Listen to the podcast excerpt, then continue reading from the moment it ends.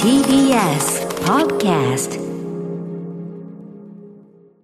4月18日月曜日時刻は6時30分になりました TBS ラジオキーステーションにお送りしているアフターシックスジャンクションパーソナリティは私ラップグループライムスターの歌丸ですそして本日のパートナーは TBS アナウンサー熊崎和人ですさあここからはカルチャー界の気になる人物動きを紹介するカルチャートーク今夜のゲストは月一レギュラー覆面プロレスラーのスーパーササダンゴマシン選手です工房、こんばんは。はい、こんばんはよろしくおい願らいっししますゃいませいつもお世話になっておりますお願いそういうことでさてスーパーササダンゴマシン選手は DDT プロレスリングに所属する覆面プロレスラーでありながら家業であります堺世紀株式会社の代表取締役社長でもありますそして自腹で放送枠を購入した BSN 新潟放送のラジオ番組スーパーササダンゴマシンのチェ・ジバラのメインパーソナリティも務めていらっしゃいますはい、えー前回のご出演は3月14日その時の企画は、えーアトロクが見落としている富山県高岡の伝統産業カルチャー問題ねうん、これをクイズ系形式で紹介する高岡不思議発見アトロクエディットをお送りいたしました。ということで、えーそんな笹団子マシン選手に、えーリスナーの方からこんな質問が来ています。はい。ラジオネーム、ポンコツトンコツさんからの質問です。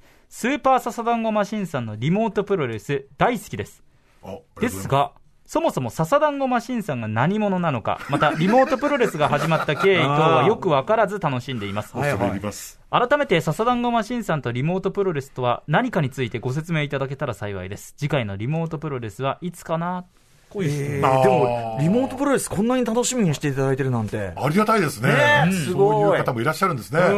んね、ということで、はいまあ、こういろんな、ね、じあのリスナーの方もいろんな時期に参加されてると思いますんで、はいはいあのアフアフターシックスジャンクション入門なんてもやってましたから、今日はちょっとある種ね、そうですね入門編的にいきまわしょかりうましか。た、はいじゃあちょっとリモートプロレス誕生の経緯をですねちょっと簡単にご説明いたしますと、はいはいはいこれあのまあ2020年の4月以降はですね、まあコロナ禍でプロレスの有観客興行が開催できなくなったんですよ。でも接触そのものですからね。まさに、ねまさに接触ですから、で、その新潟在住の私も、ちょっとこう、県をまたぐ移動ができず、まあ、当然このアトロックもリモート出演でしたし、その、まあ、プロレスをすることもできず、まあ、新潟でじっとする日が続いたんですよ。で、まあ、その一方では世の中では、まあ、リモート〇〇みたいな、リモート会議とか、リモートワークとか、リモート飲み会みたいなのが当たり前になってきていてですね、はいその中、まあ、スタッフの箕輪田ディレクターからですね、あの、まあ、ズームみたいな会議アプリを使って、そういうリモートでプロレスできませんかねというような提案を。すごいですね、受箕けたんですよ箕輪田君のね、あの、その時、頭にですね、そこまで具体的なビジョンがあったとは思えないんですよね。そうなんですよ適でもね適当なこと言ってやがるとしか言いようがないんですけども、でもそれがなかなかどうしてということで。なかなかどうしてうんなかなかどうしてで、それまでは、まあ、無観客試合を行う選手たちが、まあ、リングで試合するんだけど、それを会議アプリを通して、まあ、観客が見守り、声援を送るというアイデアは実際あったんですよ。ええはいだけど、まあ、レスラー同士がリモートで戦うという形式はなかったんですね。ね、だって普通は組み合うもんだっていそううなんですまあそうですよね感じしますけども。そうそこを、まあ、要は、箕輪田さんの提案によると、その、レスラーが交互にね、こう、技の名前を出し合って、その技がいかに効果的であるかを、こう、お互いプレゼンして、まあ、観客はどっちの技が効果的だったかというのを、まあ、判定するという、まあ、結構、その言葉とかロジックとか、そういう流れ、ストーリー展開とその表現スキルというものに、特化したプロレスっていうアイデアは、まあ、実にいいなという。いや箕輪田さんの非常に画期的だったんです実はね、箕輪田君が、箕輪田君がそこまで考えていたかは置いといても、なんかででもきるってなっちゃったんですよ要ね。はさ、プロレスというものの中にはいもともとあった、もちろんはい格闘技としてのプロレスというものの中に、でもはい、実はあった要素ですね、ストーリーとか言みん葉なとそうか。頭の中でそういうのもロジ考ックえながら試合を組み立ててた部分が、だし、見る側もそれを読み取っていたっていうことだもんね。そうなんですそうなんですだお客さんもそうなんですから実は本質なんですよね。結構やっぱそうプロレスって結構ハイコンテクストなところがあるから、うんうんはいそれは結構頭でっかちな競技だったりもするんで、はい結構だからみんな結構あ頭の中でこれはプロレスとしてありかなしかみたいなことをあー常に考えながらやってるんですよねはあだからそれをまさにちょっと言語化したというか、はいはい抽出したというか、まあ、抽象化したっていうんですかね、うんうんなんでこれがまあ実はうまく実現できたら ものすごくラジオ向きなコンテンツになるんじゃないかっていうさすがラジオマンのアイデアだったわけですね。そうなるなんほですどよね。すごい人だ箕輪田君ね。まあはい。うなずいてますけどね。ああうなずいてますか タクでうなずいてますけど。くそアイデアマンですねそう、あいつ。なおかつこう結構プロレスの本質そのものにね、迫った表現だったんですよ。で、まあそのリモートプロレスっていうのを実際始めて、まあいろいろ数々の激闘がね、繰り広げられてきたんですけれども、まあ意外とこれがまた面白かったのが、そその、もともとリモートっていうのが前提じゃないですか。だから、僕も県外との、まあ、往来が自由にできない時代とか、まあ、実際に会ってこのスタジオに来れる以上は、逆にもうリモートプロレスってのはその役割を果たしてしまったかのように、思われるんですけど思も、われたんまですよあ次第になんか、うないさんと、うないりささんと対戦したえええりとえやってかましたね、渡辺俊さんがこうやってきたりとか、ラムライダーとかやってましたねラムライダーさんがやってきたりとか、プロレスラー以外とも戦えるってことが分かっちゃって、要するにフィジカカルでぶつかったらそれは問題あるけども、そうとですいねう人ともプロレスできるようになったってことそうでなすのね。そもそも自分のスキルとかキャリアとかプロレス頭だけで十分戦えるっていう、んいわゆる筋書きのある口喧嘩みたいなことが、 こう実現するようになっちゃったんですよね。はいえなんで、意外とこれはこの先もなんかこう音声メディアというものがある以上、意外と伸びしろのあるジャンルなんじゃないかということが今分かった時点でえござい現まにすし。かもね、あの、ビギナーの方でさえそれを楽しみにしていただいてるっていうのはそうですよね、朗報ですね、これはね。だから意外実はもう僕なしで、勝手にそういうリモートプロレスをやってみたいみたいなコンテンツがあ、ー続々と世の中から生まれてくるまではちょっとやるべきだろうというふうに。なるほどね、はありじゃねえかと。はそうか、そうかい。。思ってるんですよ山田さんのアイデアがそんな大きくなってね、形にな今ってのうちに何かしらの特許的なものを取っといた方がいいかはは知財、知財、ねえ石材さん。知財だ、知財。な。 はい。というところでございます。はい、ということで、えーね、ポンコツ、トンコツさん、えー分かっていただきましたでしょうかということです。そしてもう一つの質問なんですね。はいはいえーこの方、スーパーササランゴマシンさんが何者なのかがまず、確かにただね、これね、マスクマンですから、はいはいそれ何者なのかったって、そうですよまあそれね。を聞くのも野暮なんじゃないかあっていうとのこ、ろだもっありますて、よ。そもそもスーパーササダンゴマシンで検索すると、マッスル酒井っていう人のウィキペディアの中の項目にご自分で今、ズバリ、まあそのものズバリをね、そうなんですよお前、そうですよねお前、酒井だろっていうことだろうだけどそれをわざわざ聞いてくれるというね、そういうあなたの口から説明しなさいよということを多分、ポンコツポンコツさんは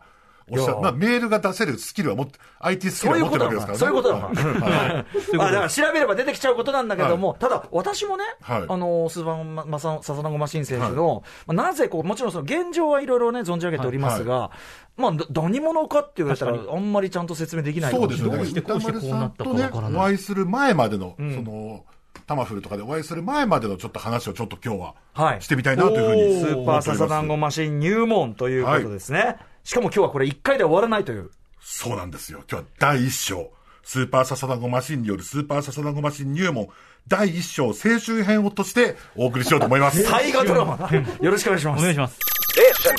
After Six Six Junction. この時間はカルチャートーク、ゲストは月1レギュラー、新潟在住の覆面プロレスラー、スーパーササダンゴマシン選手です。改めましてよろしくお願いします。はい、よろしくお願いいたします。ということで今夜はスーパーササダンゴマシンさんによるスーパーササダンゴマシン入門第一章青春編ということですけどもこれはちょっと大河ドラマなのん予か感対が策の予感プねンプンしますよ。あの、まあ、アフターシックスジャンクションも、まあ、5年目に突入しまして、はいで、私も番組当初から、まあ、レギュラー出演させていただいてるんですけれども、まあ、アトロクの入門編って今、アトロク入門って今やってるじゃないですか。ええまあ、それに合わせて、ここいらで、ちょっと私、改めて自己紹介的な企画をどうでしょうと、水俣さんの方からまたそれ、提案を受けまして、はいはい私もね、やっぱ、まあ、1ヶ月前だったということもあって、喜んでとはい答えたんですよ。で、その、箕輪田さんからはさらにですね、ちょっとリスナーの質問に答えるような形式でもいいですよ、というふうに言われたんですけれども、まあ、ここはね、あえて、ちゃんと自分で自分をプレゼンしようと思いますと。やはりプレゼン芸こそがねはい。はいうん言っちゃったんですけれども、まあ、なかなかね、どうしていいものかわからなくてですね、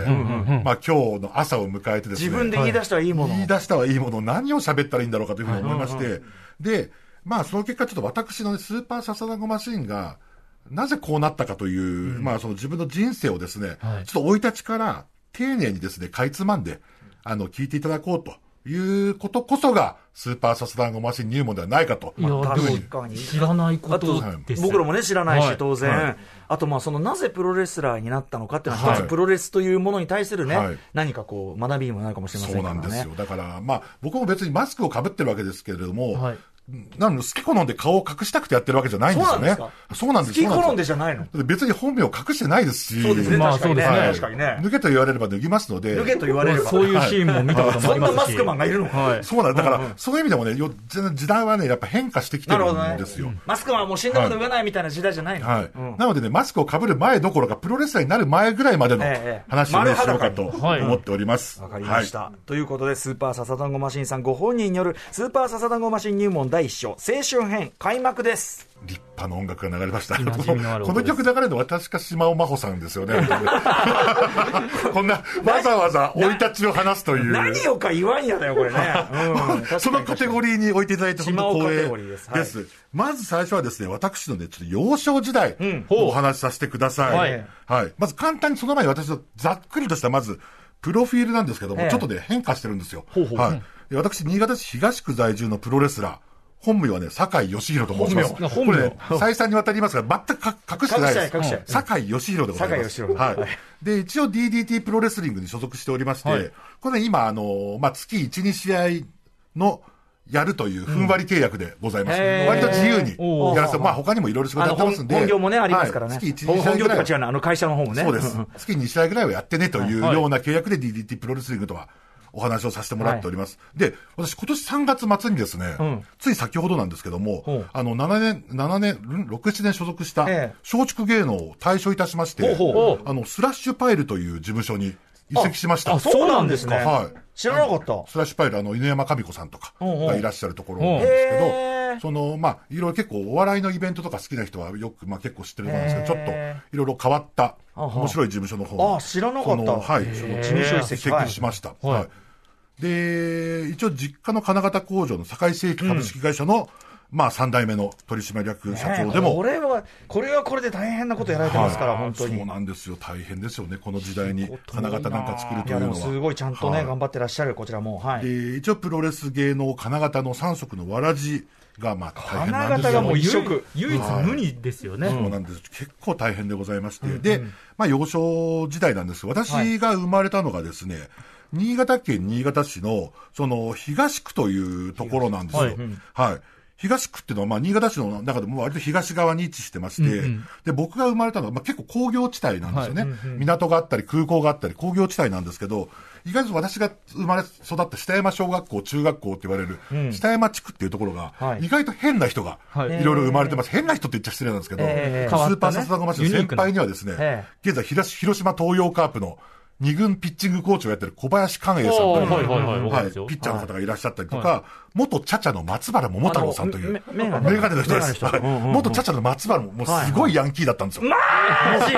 富士見連合という暴走族のリーダーをやってまして。あんなメガネキャラで、丸メガネキャラはでい。公表されてることなんですそかうなんですよ。あそうそうなんです結構ね元ね、富士見連合の総長だったん不で死す身連富士合見連合。やはいば。富士見連合の総長、松原桃太郎さん。はいはいえーあとですね、はいあと、柔道部物語とか、ホワッツマイケル、一二の三四郎書いてた、小林誠さん、プロレ漫ス画なわけ家じゃないですかの、はいうんうん小林誠さんも、まあ、新潟県の黒崎というところ出身と言われてるんですが、ええその高校3年間は、この下山地区に。北山なんですね住んでらっしゃった北山地区あとですね、元ヒルクライムの DJ 勝さんであす。あ、はいはい。はねいいろいろありましたよ。うんあと、その他にもい一応ね、現役のプロ野球選手とか、J リーガーとか、あと、恋愛リアリティショーに出るモデルみたいな人 とか、あんま名前なしなんでなすんかねね、ここはここだからそざっこくりした下のが山エリアまで行ってるかどうかわからないんだけどあああ、そうかそうかは。いプライバシーにあねあ。そういうことなんですねアウティングには発展するんじゃないかと思いごます本人の公表してる外かもしれそなういそうそりゃそうだそう。新潟出身まで行ってるんですけど、はいはいはいそっち出身中学まで行っていいのかなみたいあーなな。るほなどなるほどるほどとにかく柄の悪いところだったんで。そうなのはね。い。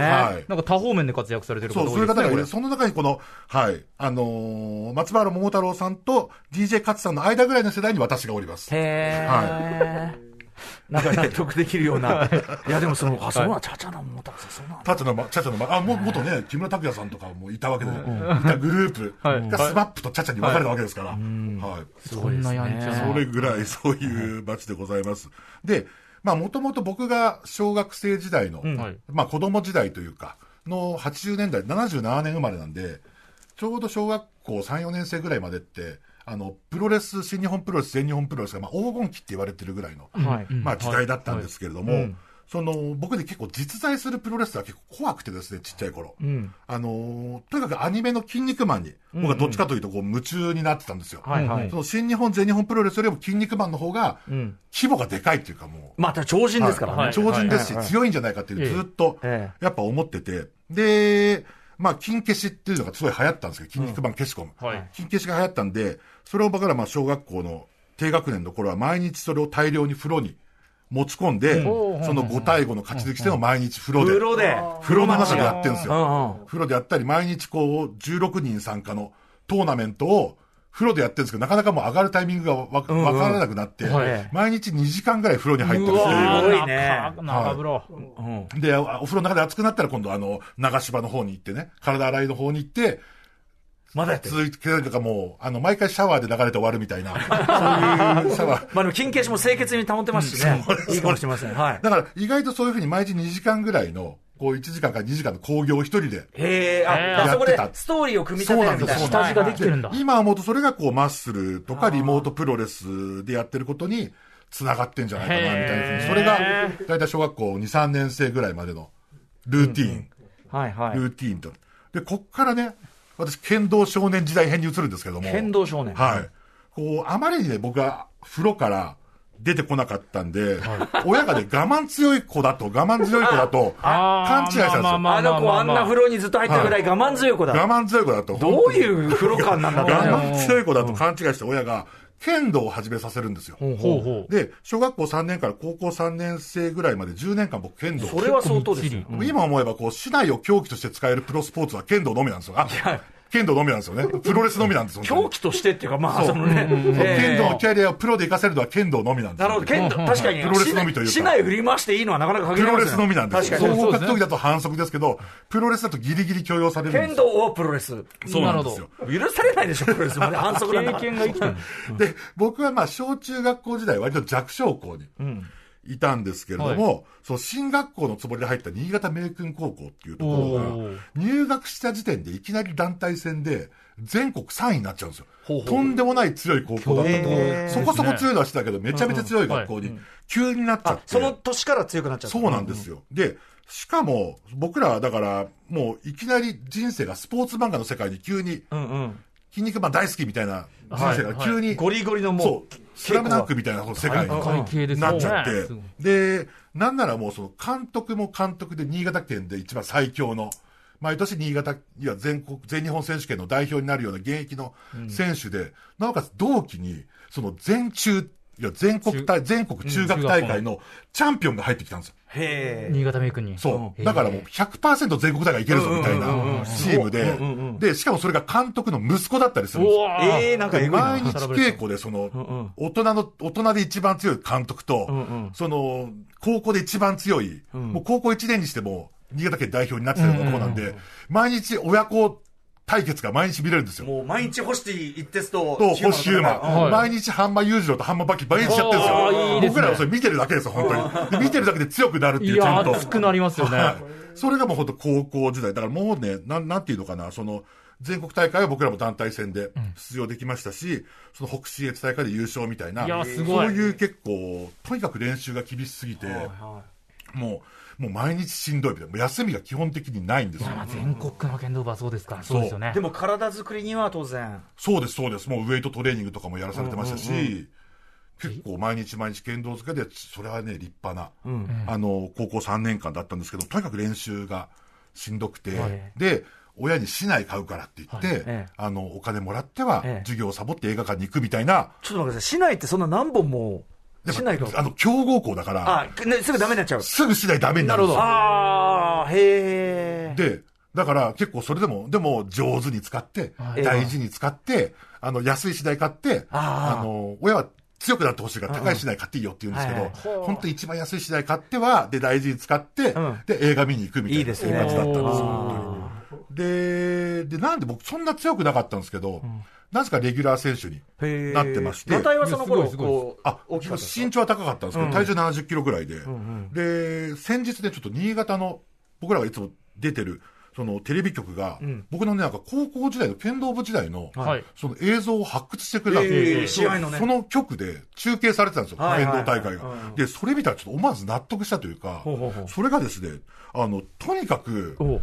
僕が見た目がいいんですよ。へでえ。、見た目が良くて、ちょっとここんな感じなんですよ。かっこいいイケメンかっこいいかっこいいと。にかくかっみ見いたやい目がやいや、良こくれてな、なんだろうね、俳優さんいそうね、今のいそうでね、すね若手でもね林。さんいそうなんですよ、ね。いそういそう誰とは言えないけど、男い前ってそうなんですよ。うんうんうん真ん中分けで。うんうん。で、こうやっぱりね、こう、なんかチームの副将あたりに据えておきたい。あー顔なんですよねやっぱルックスも関係してると。ルックス関係してるんですよ、やっぱりうんうんうんうね。ん審判の影響に。高いって出てるわ。そうなん、そうなんですよ。え、コントにでもシュッとしてますね、めちゃくちゃ。でもモデルさんみたいモデル身さん長も高い ですし。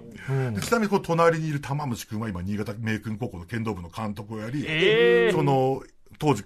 監督の息子だったゴンペイ君という選手は、後に高校でもチャンピオンになり、大学でもチャンピオンになり、今、そう、警視庁の剣道部の先生をやってますから。もうだから剣道界のもうトップうとわい重うか鎮たち。そうなんへーですよ。そういう人たちば名前も強っかりそうだなゴのンペイさ、その恐ろしいところにいやー、巻でいもてか。っこいいです、酒井さん。はい。で、私、その一浪をした後ですね。ははいあ、もう終わりえい。一郎下の地が次回に続くなんですかえー、じ第二ゃあ、章あじゃあ、立春、立春、ね、なんとそかうです編ね、状況編です。ね。高校まで。これどのペースこれ。うわ、うわやばい、すごい。薄いごめんなさい。面白かったんですけど、いや、薄いごめんなさい。本当はもっともっと行く予こ定のだったんで後ですか大学入って、このシネマ研究会に入って、あーわざわざシネマあ、研じゃ究あ、会サ入っボたテけンをど見、てるのがこれね、そうそ布うそうそう石になるわけねそうもう自習、でもいいじゃん自主予告、自あ主予の、告。俺、俺、あの、先輩がギャラクシーの先輩とかいたりとか、そういうあーい話やも、今日初めてする予定だったのに。ボリューム、ボリュームいるから、これ。自習に続くですね、それ。